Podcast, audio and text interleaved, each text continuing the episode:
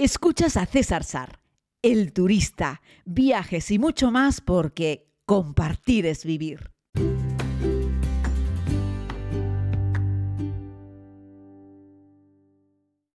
Saludos a todos y a todas, querida comunidad. Les hago este podcast desde Tanzania. Bueno, pedirles disculpas porque además habéis sido varios los que me habéis escrito preguntándome si estoy bien que estoy muy bien, afortunadamente. ¿Y qué pasa? Que no entrego podcast. Pues tenéis razón. ¿Cómo es esto, César? Pues mira, la romería tanzana, como me gusta decir y como lo llama mi querido amigo Pablo, cuando nos metemos en alguno de estos países de viaje, pues que vas dando tumbos de un lado para otro y la verdad es que te acuestas, te levantas muy pronto por la mañana, te acuestas cansado, tengo poca conexión y, no encuentro el momento para, grabar el podcast eh, pues mínimamente decente porque ya veis que alguna vez entrego podcasts un poquito cortos o que entrego podcasts, eh, en fin, de aquella manera, ¿no? Eh, en fin, bueno, vamos por partes. Hoy les quiero hablar de Persia, ¿no? Pero antes que se me olvide, quiero contarles que la aerolínea neozelandesa, eh, New Zealand Airlines, o sea, es fácil, quiere, y esto es un invento que creo que hay parte del mismo que lo ha desarrollado un equipo español, quieren meter como camas en la clase turista. Sería algo así como nichos pequeños. Estamos hablando de vuelos entre Nueva Zelanda y, por ejemplo, Chicago, en Estados Unidos. Vuelos de, no sé, 16 horas, que no recuerdo más, 16, 17 horas. Son una locura, ¿no? Vuelos muy largos.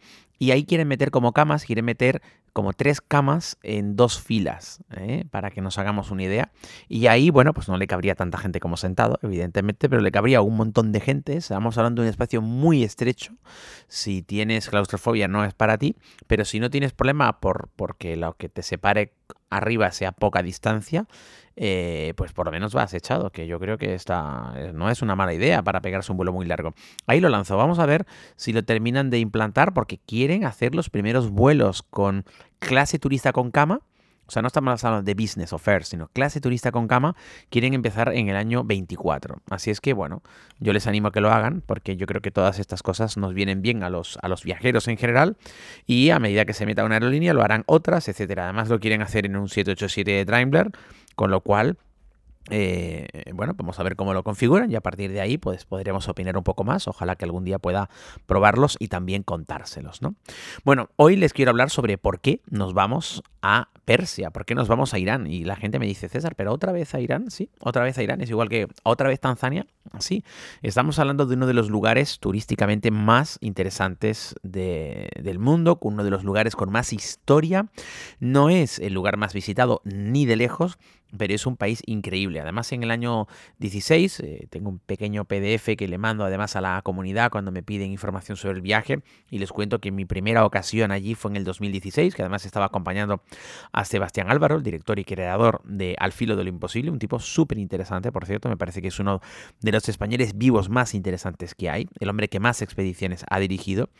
Y bueno, la verdad es que es un lugar mm, donde la cultura rebosa por los cuatro costados, la historia y también la educación de la gente, ¿no?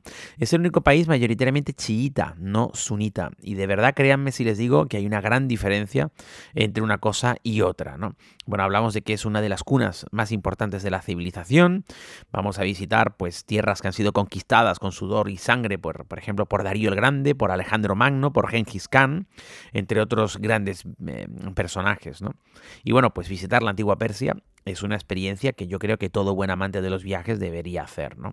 Y bueno, pues hacemos un trocito chiquitito de la ruta de la seda y visitamos, por supuesto, Isfahan, Shiraz, Yaz y Persépolis. Persépolis como la gran guinda, ¿no? Decimos que queremos ver el Coliseo, está muy bien.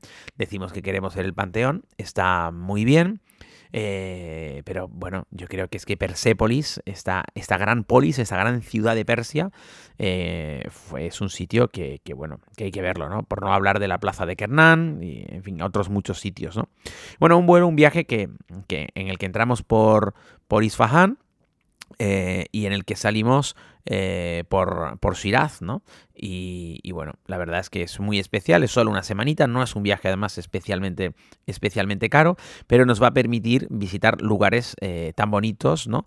Como, bueno, con la, la gran mezquita de, de Isfahan o la plaza de Nas de Heng, perdón porque lo pronuncio fatal, el gran bazar de Isfahan, que es un sitio espectacular, el precioso puente de Siesepol, eh, bueno, la catedral armenia de Van, que sorprende un montón a los turistas, porque no esperas que haya una catedral cristiana, ¿no? Es la catedral de San Salvador, ¿no? En el barrio armenio, además, donde puedes ver que bien convive la cultura musulmana, en este caso chiita, con los cristianos. ¿no? Eh, y la verdad, en este caso, pues los, los armenios, los ortodoxos armenios, ¿no? Eh, hablamos también de una visita que vamos a poder hacer al templo de fuego de los zoroastrianos, ¿no? De, de, de Zorostrasto, de, perdón, de Zoro... no lo voy a decir, amigos, no lo voy a decir. Jaco me dice que se llaman zoroastrianos, ¿no? Eh, de Zaratustra. Ahora, muy bien, César, has podido. es que estos podcasts, no sé si lo sabéis, pero yo le doy al rec a grabar y no corto nunca, jamás, no hago una pausa, nunca hay un corte, siempre se graban de principio a final. Como salen, salen. Aún con los errores, porque evidentemente todos somos humanos y yo también me equivoco, ¿no? Bueno, pues eso, que podemos ir también a la plaza de Almir, eh, por supuesto veremos las torres del silencio y además en este viaje vamos a incluir pues un pequeño recorrido en el desierto de Jazz, ¿no? Eh, pues con una puesta de sol, que te metes en un jeep, vas por las dunas, que es muy bonito, porque la gente hace muchas eh, actividades con jeeps, pues los hacemos en Jordania, se hacen también en Marruecos, se hacen en Túnez, pero miren, un desierto bastante rojizo como el que encontramos en Irán, es muy bonito, en las afueras de Jazz, y la verdad es que es muy especial, no está nada masificado, no vas prácticamente a encontrar nadie más haciendo esto, y la verdad es que merece un montón, ¿no? Y por supuesto, eh, visitaremos el mausoleo del rey Ciro, ¿no? Que, bueno, al cual llegó Alejandro Magno también y, rompió la tumba y cogió el cráneo de Ciro y espetó algo así como yo he llegado aquí y te he ganado, ¿no? y bueno, ya saben, imperios contra imperios, en este caso el gran el ejército de Alejandro Magno, un tipo nada querido en Irán, en Persia, porque fue el que llegó a Persépolis y arrasó con todo, pasó a cuchillo a todo el que pudo y no lo quiere mucho. Ellos son, pues evidentemente, muchísimo más fans de Ciro, que fue el gran aglutinador de lo que hoy en día es la Persia, el, que, el hombre que fue capaz de juntar a, todas esas, a todos esos grupos tribales con sus pequeños reyes y hacer de eso un, un gran, un gran imperio. ¿no? Persépolis, ya les digo, es la, visita yo creo que más importante que vamos a realizar.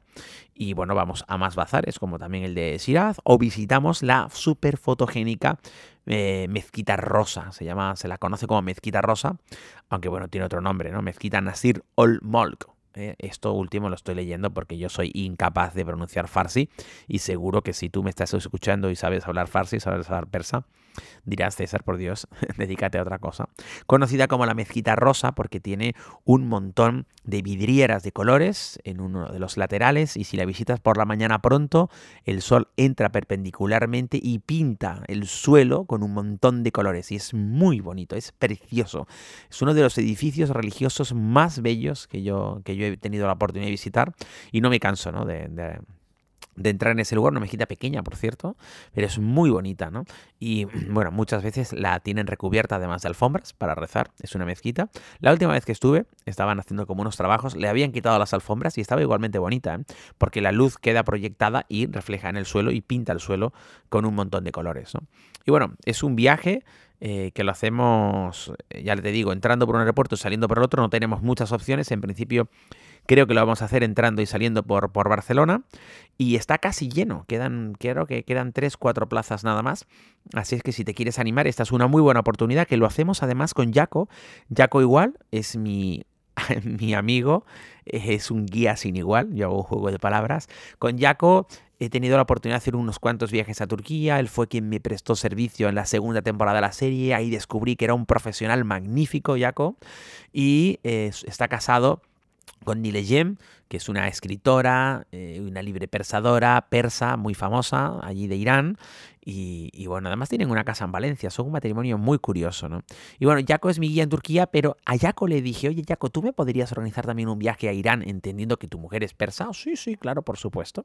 Y nos organizó un viaje y hemos hecho ya un par de viajes a Persia, Irán, y es magnífico, porque no tiene nada que ver con lo que organizan, pues yo qué sé, las agencias típicas, porque ese es un viaje medida hecho por Jaco para mí, y en este caso de mí para la comunidad y hacemos unos grupitos muy reducidos, en este caso va a ser un grupo muy pequeñito y la verdad es que es muy bonito, nos lo pasamos muy bien, nos reímos un montón, visitamos lugares que son cómodos, dormimos en alguna en algún antiguo caravansar también, que es muy bonito, alojamientos céntricos con encanto.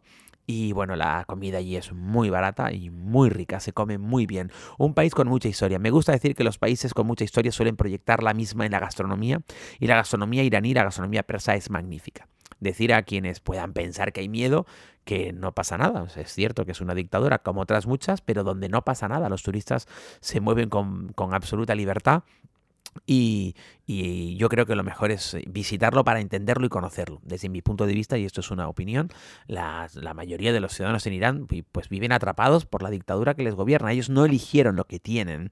Pero eso nos quita para que no sean un pueblo sensacional. Son una gente muy culta. Estamos hablando de personas que van a las plazas a recitar poesía. Y la verdad es que es muy interesante porque entras a una panadería, escuchas cómo la gente da los buenos días, cómo la gente pide las cosas por favor, cómo la gente se despide. Si los turistas entramos en una panadería y miramos con interés algún pan, el panadero nos va a regalar el pan porque quieren que lo pruebes, les encanta que los turistas les visitemos, los turistas occidentales, nadie tiene ningún problema con un extranjero. Las mezquitas chiitas son, son muy bonitas y rezan, bueno, más o menos igual que los sunitas, y ya te digo, es el único país mayoritariamente chiita del mundo, el único. Y los chiitas son una minoría en el mundo musulmán y son y que me perdonen el resto, pues en este caso una gente mucho más culta. Los iraníes escriben el farsi, su idioma, en caracteres árabes, pero no hablan árabe, hablan farsi. Igual que los alemanes escriben en caracteres árabes, pero hablan alemán, no hablan latín igual que los españoles, los italianos, en fin, casi todo Occidente habla, eh, perdón, escribe con caracteres latinos, pero no habla latino, evidentemente, el latín, evidentemente, hablan otras lenguas. Bueno, pues esto es así. Si tú llamas a un iraní árabe, te va se va a molestar muchísimo y con razón, porque ellos son iraníes hoy, pero han sido durante toda la vida persas, parte de una gran cultura, de un gran imperio y, y, un lugar que merece la pena visitar y por eso vamos. Un abrazo muy grande, querida comunidad, y nos escuchamos mañana, aún en Tanzania.